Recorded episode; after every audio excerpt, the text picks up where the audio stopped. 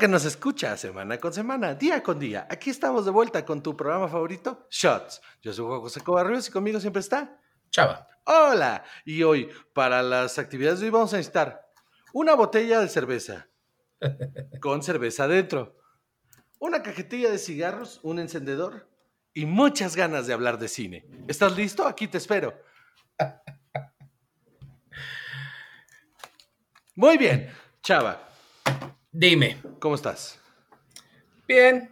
¿Qué tal mi intro de cositas? No, no, no, no. Súper bien. Yo creo que deberíamos de intentar sí, un programa de manualidades.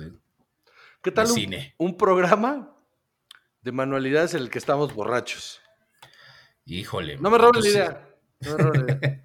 Sí hay que comprar tijeras de punta Roma entonces, güey, ¿no? Nos va- Vamos a cortar un dedo. Ay, me corté. Me va a dar COVID. Este. Muy bien. No, no es cierto. El COVID no existe. Salgan de la- a la calle. No es cierto. Quédense en casa. Quédense en casa. No salgan a menos de que sea completamente necesario tomen todas las medidas de precaución y eh, disfruten a su familia. Em, eh, muy bien. Chava, ¿de qué vamos a hablar el día de hoy? El día de hoy vamos a hablar de una de las joyas de Canadá. Ah, el Putin. Así es. Para eso necesitamos unas papas. No, no es cierto. Eh, vamos a hacer, vamos a hacer el shots el día de hoy de Seth Aaron Rogan. Uy, ustedes lo pidieron, ustedes lo tienen. You, you want it, you got it. Muy bien. Así es, una de las grandes estrellas millennials. Es un tipazo. Sí, sí, sí, sí lo es. Se ve que es divertidísimo y me, me encantaría sentarme un día a conversar con ese hombre. De verdad. A todas luces parece ser una gran persona, ¿no? Sí, sí, sí. Su, tiene una organización que se llama Hilarity for Charity, que es una eh, organización de, no- bueno, no lucrativa, pues, eh, una eh, ONG dedicada a la investigación del Alzheimer y ya lleva muchos años eh, haciendo shows muy grandes de, de comedia, este, en los que todo el dinero que se recauda va a- para la investigación del Alzheimer. Pues sí. Es una sí. organización que tiene con su esposa y, y es una chula. O sea, hace algunos años, cuando yo empezaba a hacer stand-up, eh, Pablo Araiza, a quien le mando un saludo muy, muy afectuoso, lo contactó para ver si lográbamos hacer un show de Hilarity for Charity aquí en México y se logró. Eh, fueron súper accesibles, de hecho el contacto fue directo y fueron súper accesibles y súper buen pedo. Nos dieron todas las licencias y nos dieron todo para hacer el show el cual se llevó a cabo en un bar que no era más de 150 personas, eh, que, y todo el dinero que se recaudó de ese show con el sello Hilarity for Charity fue a dar a la fundación. Qué buena onda, qué chido. Estuvo estuvo súper bueno eh, y la neta, eh, no solo eso, sino que me parece que es un tipo tremendamente centrado, ¿no? O sea, que, que se siente como este pez raro en Hollywood. Sí, porque incluso su homólogo más cercano, que sería Jonah Hill, aparentemente está cucú, ¿no? Y es bien mamón y bien difícil de trabajar con él. Y aparentemente el güey, o sea, siempre, él sí apuntaba a ser una estrella de cine. Ajá. Y Seth Rogen no, Seth Rogen quería ser solamente escritor. Él quería escribir películas. Era su sueño, era lo que él quería hacer, escribir películas, hacer comedia. Y, y la vida lo premió con una situación de esas raras que pasan siempre en Hollywood, en la que eh, fue a las, al, al- a las, ¿cómo se llama? Las audiciones de Freaks and Geeks. Este, y ya Joe Apatow le gustó. Lo Así vio, es. le gustó y le dieron el papel. Así es, porque además en 1999 él tenía 17 años 17 años. y se había salido de la prepa. Este hombre no terminó la preparatoria. Él, él empezó a hacer stand-up a los 14 años. A los 14 años empezó a agarrar un micrófono, a hacer stand-up. He visto los videos. Ese niño tenía un chingo de potencial cuando empezó. Y su mamá lo llevaba a los, a los clubs, a los comedy clubs en la noche para que se subiera. Y a los 17 tomó la decisión de, no, yo me quiero dedicar a esto. Entonces eh, no veo el punto de seguir aquí. Adiós. Y mira, Y mira. está cabrón, ¿no? O sea, la, la determinación a ese nivel es algo que no conozco. No, no, no. O sea, ni Pero te siquiera- vamos a empezar a llevar las audiciones a ver qué pasa, ¿eh? No mames. Este... no, pero es que es que, o sea, no, no lo digo por mí, o sea, lo digo en general. No conozco a nadie, a nadie, que tenga esa ambición en ningún eh, Ámbito de su vida. ámbito en su vida en cuanto al medio del espectáculo, ¿vale? Porque sí conozco eh, casos de banda que desde muy temprana edad decidió, yo, esto es lo que quiero hacer con mi vida, y, y se empecinó hasta que logró grandes cosas, ¿no? O sea, en, en otros ámbitos, pues, en, en- en la cocina, en, en- en los videojuegos, es gente que, que desde muy temprana edad dijo, "Mm, yo tengo mano para esto y esto es lo que quiero hacer, y lo logró, y me parece que la historia de Seth Rogen es una historia llena de más éxitos que baches. Sí, sí, sí, sí, totalmente. O sea, porque Freaks and Geeks, aunque solo duró una temporada, eh, fue una gran serie y lo catapultó para hacer, para tener otros papeles hasta que encontró su lugar. Era una ¿No? serie que, que desgraciadamente salió en esa época, ¿no? Porque eh, lo tenía todo para triunfar. Era, de verdad, el cast es maravilloso. La, todos lados. el- el- Joe Apatow otra vez, de ahí metido, inmiscuido, el, el creador de la serie.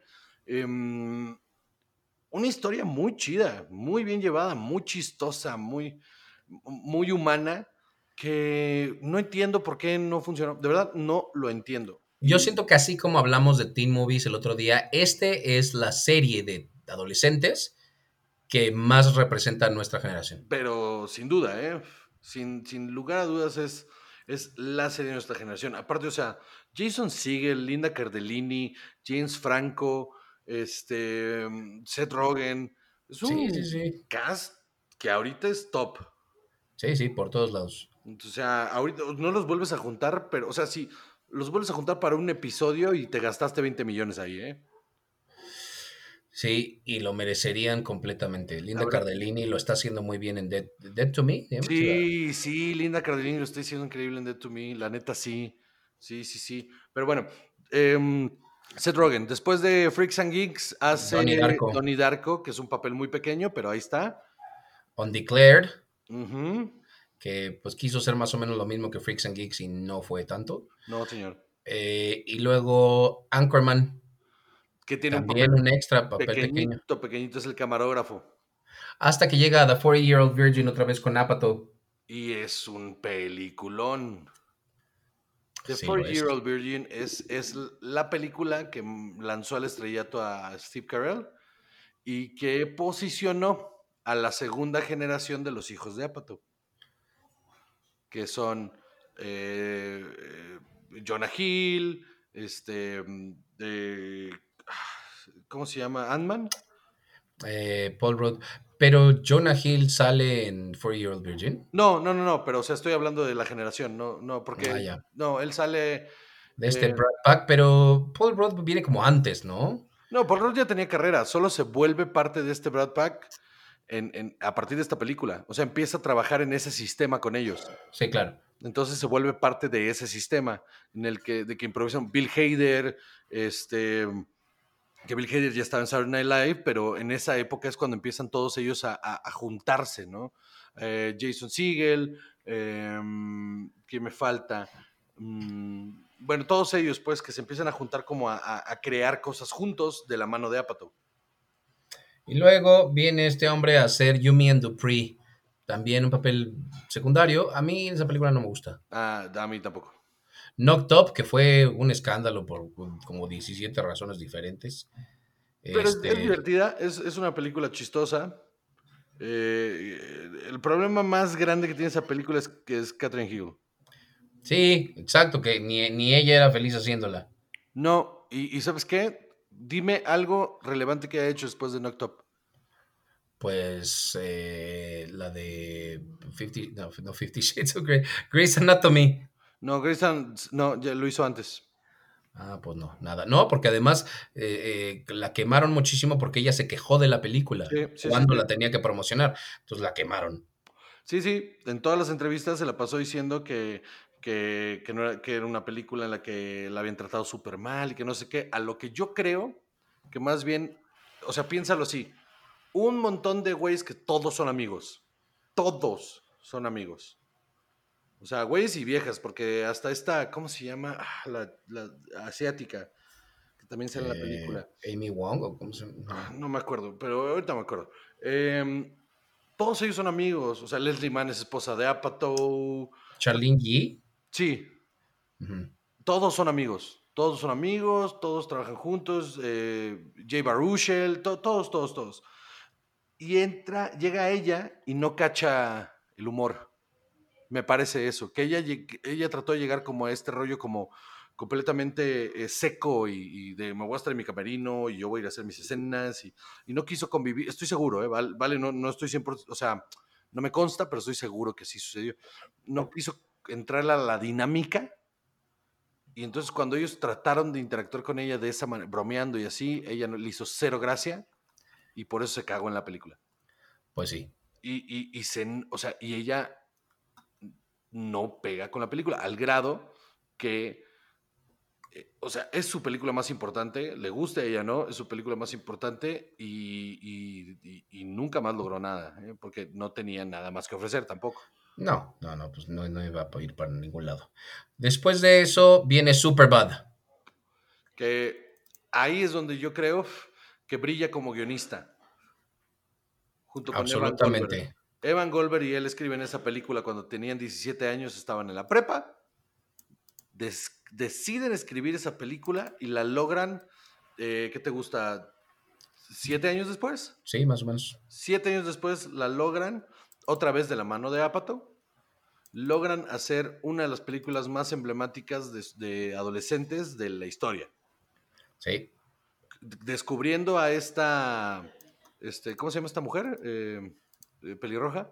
Ah, Emma. Emma Stone. Emma, Stone. Es que es su primera película, es su primera chamba y lo hace extremadamente bien. Cae muy bien ella. Me mama esta secuencia cuando le pide que les, que les compren el alcohol y, que le dice, well, you know, you scratch, eh, you scratch our backs and we scratch your back. Y le contesta Seth, o sea, bueno, no Seth, el personaje Seth, pues, le contesta, The funny thing about my back is on my cock. y la otra vieja se queda con cara de what? Y Emma Stone no se aguanta la risa. Y dejaron esa toma y se ve adorable. Se ve pues adorable que no se aguante la risa. Es una gran película, súper bien escrita, súper bien entregada. Todos los personajes son entrañables.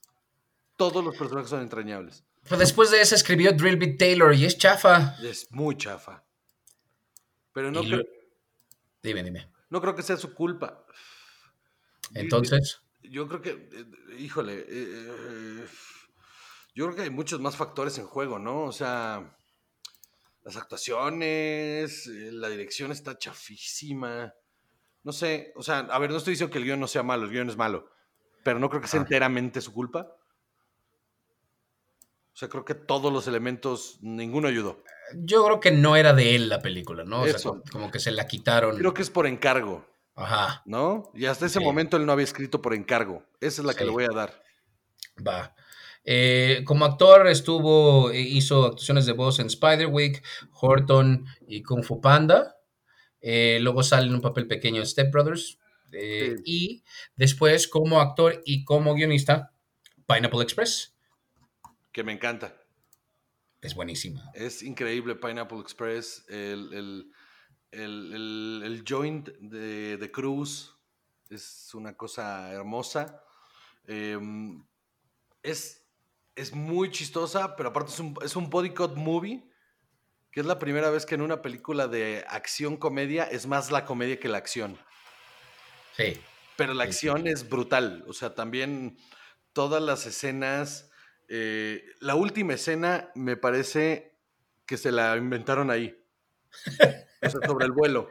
Me parece que eso no estaba en el guion y decidieron hacerla. O sea que la última escena solamente era verlos a ellos sentados ahí y cómo lo recogían y se iban pero toda la conversación de cómo ahora somos mejores amigos todos y, necesito un hospital.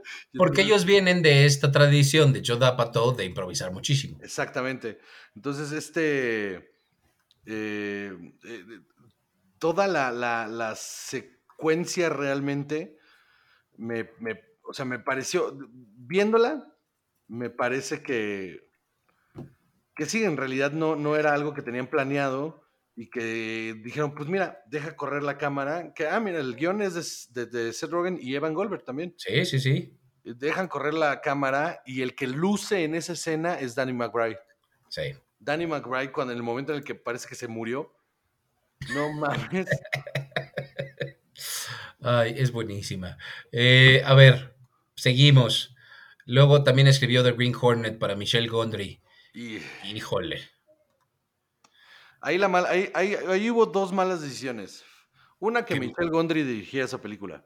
Sí, sí, sí, sí, está muy rara. Fuera de tono completamente. Nada que ver con el trabajo de Michelle Gondry, que, que a mi parecer es un director bastante elocuente. Eh, y, esta película no tiene nada que ver con su cuerpo de trabajo. O sea, para mí la comedia más eh, sobresaliente que tiene es Be Kind Rewind. Y es una comedia muy ligera. Sí, esta trataron de hacerla muy compleja y no pega por ningún lado. Y la verdad es que Seth Rogen no es un buen avispón verde. Esa, esa era la otra cosa que te iba a decir que me parece que es un error garrafal que se haya escrito él el personaje principal. Sí, claro. No funciona. Fatal, fatal. Eh, luego otra, otro bache por ahí, The Watch. Sí, The Watch es terrible. Esa me la voy a saltar ya, es una porquería. Sí, por favor. Y luego This is the End. Tengo mis sentimientos encontrados con esa. Yo también. Yo también cada vez que veo This is the End tengo sentimientos encontrados porque en teoría está bien. En ejecución es deficiente. Siento que, exacto, yo siento que no es una buena película. Se ve que ellos se la pasaron bomba haciéndola, eso sí. Claro, no, se nota cabrón que aparte, o sea, actuar de ellos mismos, y, o sea, está chistoso las relaciones como son. El James, ¿sabes qué me pareció muy cabrón? Que James Franco no le tuviera miedo a, hacer este personaje super douchey, eh, donde ah, pues yo soy el más famoso, entonces eh, yo soy el pues mejor. O pues sea, eh, pero pues sí es, pero luego Me Too. El, el, el problema más grande que tiene la película y, es Jay Baruchel. ¿Tú crees? No, no termina de caer bien. Es que todo el peso de la película está en Jay. Y Jay queda como un llorón toda la película. No funciona ese personaje. Entonces Jay Baruchel a mí no me gusta en esa película. Y entiendo por qué le dio el peso. O sea, porque la idea es de él. Porque... Pero, o sea, sí sabes que cómo surgió, ¿no? No mientras estaban filmando Knocked Up, en un corte, en un, cambio de sed o acomodo de luces, lo que tú quieras, pidieron prestada una, Jay ya traía la idea, pidió prestada una cámara y, filmaron un cortito pequeño eh, de dos amigos en el fin del mundo, que eran Jay y Seth, dos amigos en el fin del mundo. Y está el corto, ahí está en YouTube, si lo quieren ver. Este, y, y a partir de esa idea crearon la película. Ah, mira, eso no lo sabía, está bueno. Sí, sí. ¿Qué más? Vámonos. A ver, nos seguimos. Eh, pues de ahí, como escritor, pues nada, o sea, hasta nada realmente emocionante. The League, The Interview. The Interview, mano. Fracaso. Sí, que fue más el, el, hype que había detrás de ella, que eh, hasta hackearon los servidores de Sony, que sí iba a causar un conflicto internacional y a la mera hora una película súper mediocre y X, completamente X, la comedia se queda a medias y eh, a mi parecer les dio miedo. Y fue más el hype que lo que realmente lograron. Sí, pero después vino Sausage Party, que a mí me encanta. Es muy divertida. Toda la crítica hacia la religión organizada me parece en punto. Sí, sí, sí, sí. Él también salió en Steve Jobs como Steve Wozniak. Sí, señor. Eh, y pues, ya, así que tú digas, mira, como actor, The Disaster Artist estuvo, eh, Jim Jeffrey Show, es la voz de Pumba, eh, Future Man, y ahorita tiene... ¿Sabes cuál? Tres proyectos en puerta. Ajá, dime. ¿Sabes cuál está bien buena? Y está en, en, en este, ¿cómo se llama? En plataformas la de, ahorita te voy a decir el nombre de la maldita película, porque sí me gustó. Eh, se llama, bueno, en español se llama Ni en Sueños. Se llama Long Shot, la película. Ajá. Con Charlize Theron. Sí, Ay, yo no se me ha antojado nada. Muy divertida, muy divertida, muy chistosa. Impresionantemente tienen una excelente química ellos en pantalla. Y Charlize Theron lo hace increíble. De verdad, de verdad, véanla. Está súper divertida, muy bien lograda. yo no daba un peso por ella. Me senté a verla y me pareció brutal. O sea, aparte me, me sacó mucho de onda la gran química que tienen. Tal vez la intente, no sé. Vela, porque sí está muy divertida, de verdad. Y es el creador de The Voice. Sí, señor, es uno de los creadores de The Voice, sí. Y eh, también me parece que escribió, ah, y, de Preacher. Sí. Y, escribió también varios episodios de... Tiene, en, The Voice tiene un cameo. Tiene un cameo eh, haciéndola de director de una eh, película de superhéroes, justamente. Ah, creo que sí. Sí. Y pues ya, eso es, o sea, más o menos pero le falta un chingo. O sea, ¿qué, ¿cuántos años tiene? ¿33? 30 Sí, sí, sí. O sea, ese güey, ese güey va a llegar, o sea, a lugares inimaginables y tiene un talento enorme y una visión impresionante. Entonces creo que ahí se Rogen para rato. Muy bien. Muy bien. Pues entonces, damas y caballeros, esto fue Shots. Yo soy Juan José Cobarrios y conmigo siempre está. Chao. Y adiós.